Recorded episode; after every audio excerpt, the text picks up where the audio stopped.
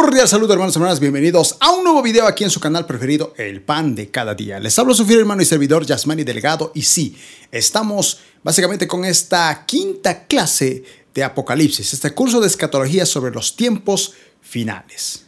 Bien, básicamente estamos hablando sobre esto de los significados del velo que es muy importante entender para nosotros. Habíamos hablado del significado del velo de la mujer y cómo esto básicamente nos hace entender a nosotros que tenemos que tener una cierta intimidad, así como un marido tenía una intimidad con su esposa y solamente él podía ver a su esposa quitándose el velo, si nosotros tenemos esa misma relación con el Apocalipsis, por así decirlo, que la buscamos, la interpretamos, oramos a Dios para que nos dé revelación, el Apocalipsis se quita el velo para revelarnos a nosotros todos esos misterios acerca del futuro.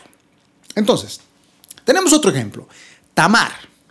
Tamar una vez se cubrió con un velo, pues no quería que Judá la reconociera. Más tarde se quitó el velo y Judá pudo reconocerla. Esta es una historia muy interesante que cuando estemos en el, eh, llegando a este, a este, punto de la historia, en el panorama bíblico del Nuevo Testamento, va a ser asombroso. Pero de momento, utilizando este ejemplo, vamos a leer Génesis capítulo 38, verso 14, donde dice, Tamar ya sabía que Sela había crecido, pero aún no se había arreglado nada para que ella se casara con él. Así que se quitó la ropa de viuda y se cubrió con un velo para disfrazarse. Luego se sentó junto al camino a la entrada de la aldea de Enaim, la cual está rumbo a Timnat. Es curioso porque esta historia habla de esta mujer que quería casarse pues, con Judá a toda costa. Así que, pues, aunque era viuda, se quitó la ropa de viuda y se cubrió el rostro, la cara, con un velo. Y era tal como estaba cubierta que Judá no la reconoció. Obviamente después, cuando ella se quitó el velo, recién la reconoció. Pero es interesante porque de la misma manera el Apocalipsis, hermanos, se cubre, el, se cubre con un velo para que nosotros no podamos verlo. La gente por eso cuando lee Apocalipsis dice es que la Biblia se contradice, está hablando de dragones y no se entiende nada. Es que para entender las escrituras, hermanos, necesitamos primeramente recibir al Espíritu Santo. Solamente con aquellos que tenemos al Espíritu Santo entendemos la revelación que está en la Biblia. Y así como Tamar se cubrió el velo y luego más tarde se quitó el velo, de la misma manera el Apocalipsis está cubierto, oculto. Y solamente cuando entramos ahí a interpretarla, se quita el velo y nosotros podemos reconocer todo acerca de estos tiempos finales. Bien, una vez Moisés, fíjense, se cubrió el rostro con un velo, porque había estado en la presencia de Dios y la gloria del Señor hacía que su rostro resplandeciera. El velo cubría en parte la gloria para que el pueblo no temiera. Y más tarde se quitó el velo. Esta es una historia fascinante. Vamos a leer Éxodo capítulo 34, versos 33 al 35, donde dice, Cuando Moisés terminó de hablar con ellos, se cubrió el rostro con un velo. Pero cada vez que entraba en la carpa de reunión para hablar con el Señor, se quitaba el velo hasta que salía de ella. Después le transmitía al pueblo las instrucciones que el Señor le daba. Y el pueblo de Israel veía el brillante resplandor de su rostro. Así que él volvía a cubrirse el rostro con el velo hasta que entraba nuevamente a hablar con el Señor. Fíjense cómo aquí estamos mostrando de que Moisés, al estar tanto tiempo en la presencia de Dios, estar cerca de Dios, la gloria de Dios lo impregnaba en algún punto que cuando él salía al pueblo su cara brillaba. Era como un sol, como, como no sé, como si te colocaran en la noche una linterna a tu cara y es como que te dices apaguen esa luz porque no, no me deja ver. Así era de molesto el rostro de Moisés por haber pasado tiempo con Dios. Y evidentemente para hablar con la gente pues, se, colocaba un velo. Pero fíjense, si hubiese habido personas, porque el éxodo, hermano, a veces la gente cree que el único que tenía el privilegio de estar cerca de Dios era Moisés, pero no. En el éxodo claramente dice que Dios pidió que el pueblo se acercase. De repente la gloria de Dios desciende entre truenos, relámpagos en el monte. Y Moisés dice al pueblo, vamos, acerquémonos a la presencia de Dios. Pero dice que el pueblo tuvo miedo. Y el pueblo tuvo tanto miedo que le dijo, Moisés, ve tú, porque nosotros tenemos miedo, vamos, vamos a morir si vamos allá. Y fíjese, por esa razón, el único que se volvió mediador entre Dios y estos israelitas era Moisés, porque ellos no aceptaron entrar a la presencia de Dios. Si hubiese habido alguien, aparte de Moisés, que hubiese decidido ir con él, estoy seguro que esa persona, igual que Moisés, estaría con el rostro brillando, porque Dios no hace excepción de personas, es la persona la que no quiere acercarse a Dios. Así que si yo estuviese brillando el rostro, por ejemplo, por estar en la presencia de Dios, y usted, hermano o hermana, estuviese brillando su, su rostro igual por estar en la presencia de Dios, los dos podríamos hablar y no tendríamos ningún problema. Pero si viene una persona común, es como que automáticamente dice, no, cúbrete la cara, no puedo ver, me, me, molesta, hay mucha luz. De la misma manera es el Apocalipsis, hermano. El Apocalipsis es como una luz resplandeciente. Que aquellos que no la interpretan, que no tienen al Espíritu Santo, que no piden oración y revelación e información, como en este caso usted, está siendo informado, la, la luz está abriéndose ante su vista a través de esta información, entonces a usted no le molesta esa luz. Pero si usted es como alguien que dice, no, es que no, hay mucha luz, no, no, no, no puedo entender, no puedo interpretarla, entonces el Apocalipsis se cubre su rostro y nosotros no estamos entendiendo, no podemos ver ese resplandor. Si queremos ver ese resplandor, nosotros también tenemos que tener ese resplandor para que no nos sea molesto. Pero eso es lo bueno, hermano, porque usted está aquí viendo este video y está siendo bendecido y está conociendo las revelaciones. Y ojo que estamos en la introducción. Vamos a otro punto. Isaías. Isaías escribió que Dios extiende los cielos como una cortina o un velo. Otra vez la palabra velo. Isaías escribió que Dios extiende los cielos como si fuera una cortina o un velo. Vamos a leer Isaías capítulo, 20, perdón, capítulo 40, verso 22. Dice, Dios se sienta sobre el círculo de la tierra. La gente que hay abajo le parecen saltamontes. Él despliega los cielos como una cortina y hace con ellos su carpa. Fíjese la revelación de, de Isaías que dice que Dios extiende los cielos como si fuera una cortina. De la misma manera solamente Dios quien puede abrir ese velo para mostrarnos la revelación, en este caso, de lo que dice las escrituras en el Apocalipsis. Bien, también escribió que el velo o cubierta de muerte envolvía a todas las naciones de la tierra y profetizó que Dios vendría sobre un monte y destruiría este velo. Esto quiere decir que Dios quitará la tristeza de este mundo. A ver, leamos Isaías capítulo 25, verso 7. Dice, allí Él quitará la nube de tristeza, la sombra de muerte que cubre la tierra. Hermano, Estamos hablando que la tierra está como con un velo, que básicamente representa una tristeza, una sombra de muerte que cubre la tierra. Y es casi similar al Apocalipsis, porque el Apocalipsis es como algo que está cubriendo algo que la gente fácilmente no puede acceder. Pero usted, hermano, está accediendo poco a poco. El velo se va a ir quitando. Hoy comprendemos que Jesús murió sobre el monte Calvario para quitar del mundo la tristeza causada por la muerte. Lo que Isaías había dicho de que había como una nube de tristeza, un velo, una sombra de muerte que cubría la tierra, Jesucristo al morir en el monte del Calvario, quitó del mundo esa misma nube. Fíjense, por ejemplo, cuando Cristo regrese, la gloria de Dios se revelará a nosotros. Es curioso porque dice que cuando eh, Dios venga, la luna se volverá como sangre, el sol se oscurecerá.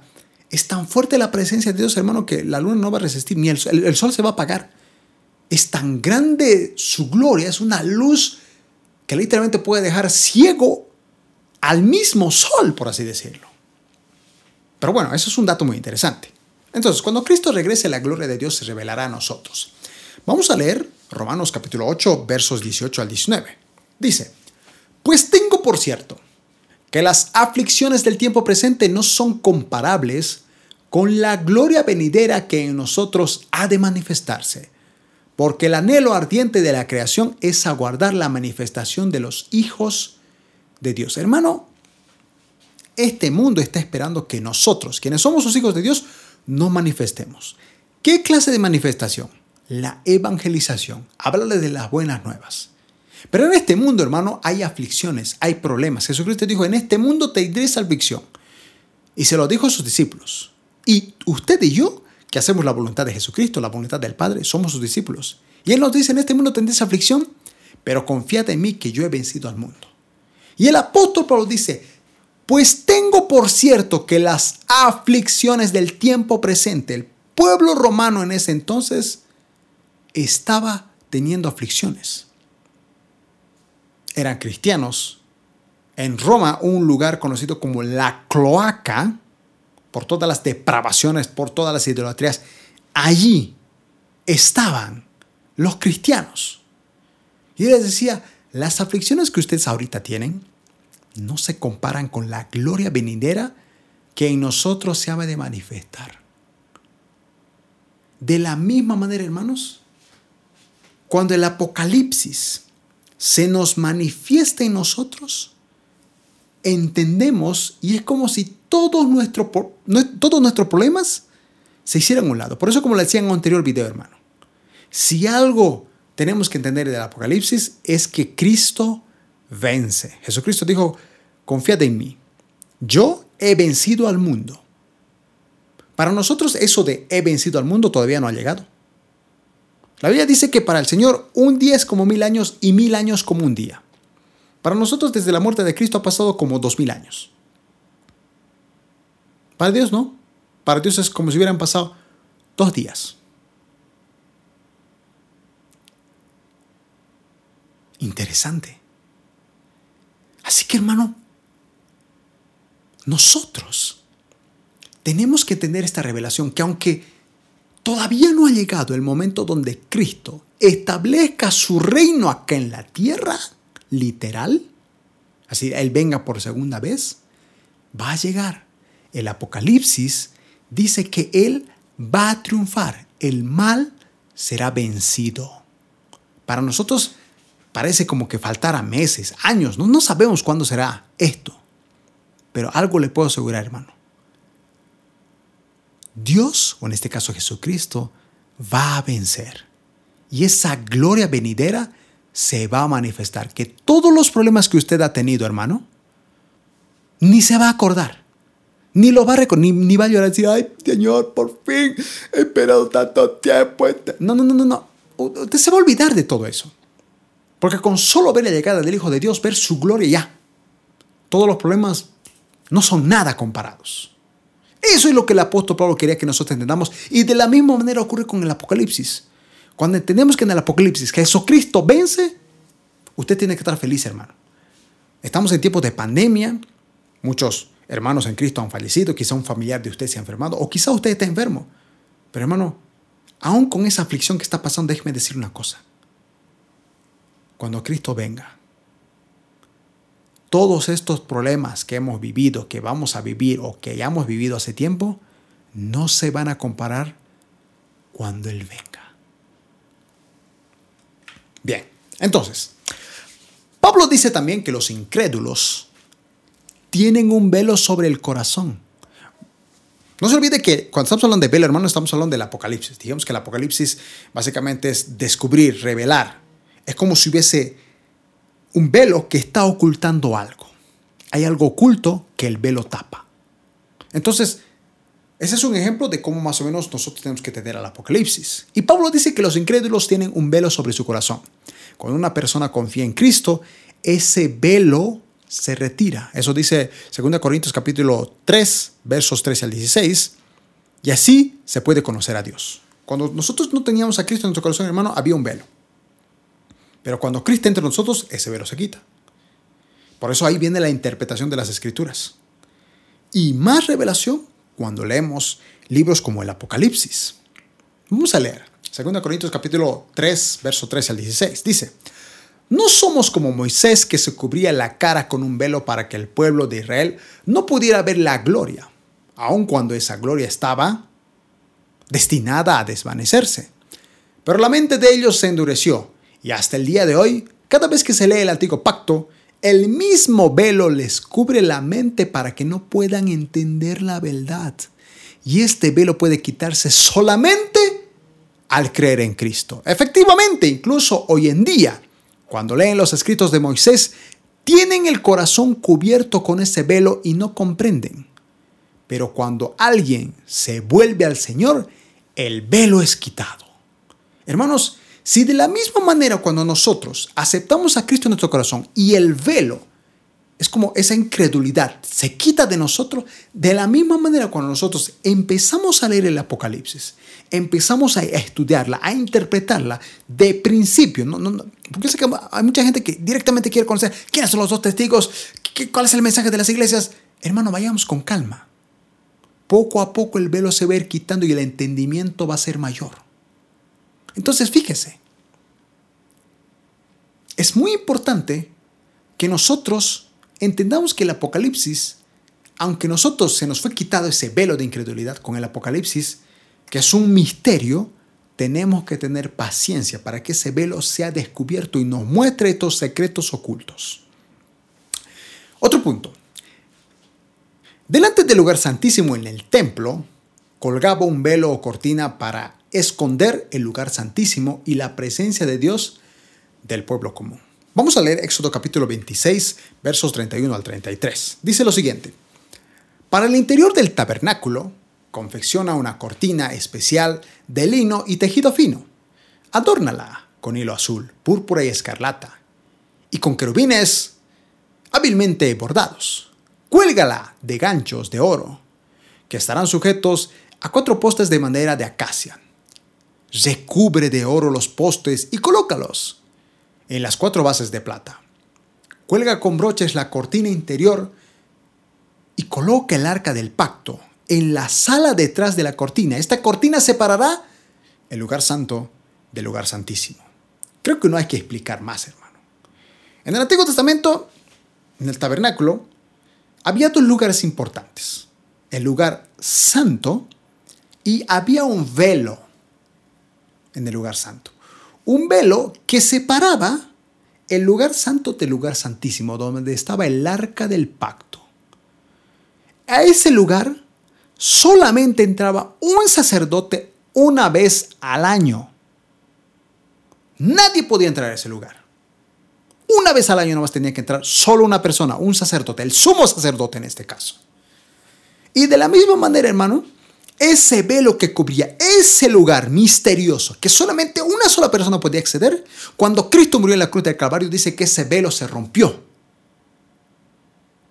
Y por eso es que nosotros tenemos libre acceso al trono de la gracia. No necesitamos que un sacerdote venga, nos bañe con sangre y agarremos un cordero y, pongamos nuestras manos para que ese cordero se lleve nuestro pecado. No, no, no, no, no, no, no. Usted solito va a ir a la presencia de Dios, orar y listo.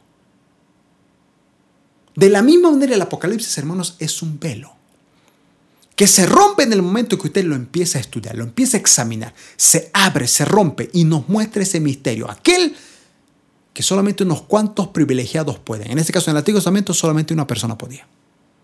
Pero nosotros ahora podemos entenderla, pero poco a poco. Bien, hermanos y hermanas, llegamos a la recta final de este video. Si le ha gustado este video, hermanos y hermanas, recuerda apoyarnos con un like y también déjenos un comentario, díganos qué le ha parecido la enseñanza, de qué país está mirando este video. Por otra parte, hermano, también le invitamos a que usted pueda compartir este video con sus amigos a través de las redes sociales. Compártalo en grupos de Facebook, grupos de WhatsApp, con sus amigos de su iglesia. Lo que usted recibe de gracia, de lo de gracia. Si usted está aprendiendo esto, ¿qué más que otros hermanos también en su iglesia puedan aprender? También le invitamos a que pueda suscribirse a este canal y tener activada la campana de notificaciones para que YouTube le avise en el momento exacto que estamos subiendo un video a este canal. Además está decir que subimos videos de lunes a domingo. De lunes a viernes subimos tres videos diarios, tres cursos de teología.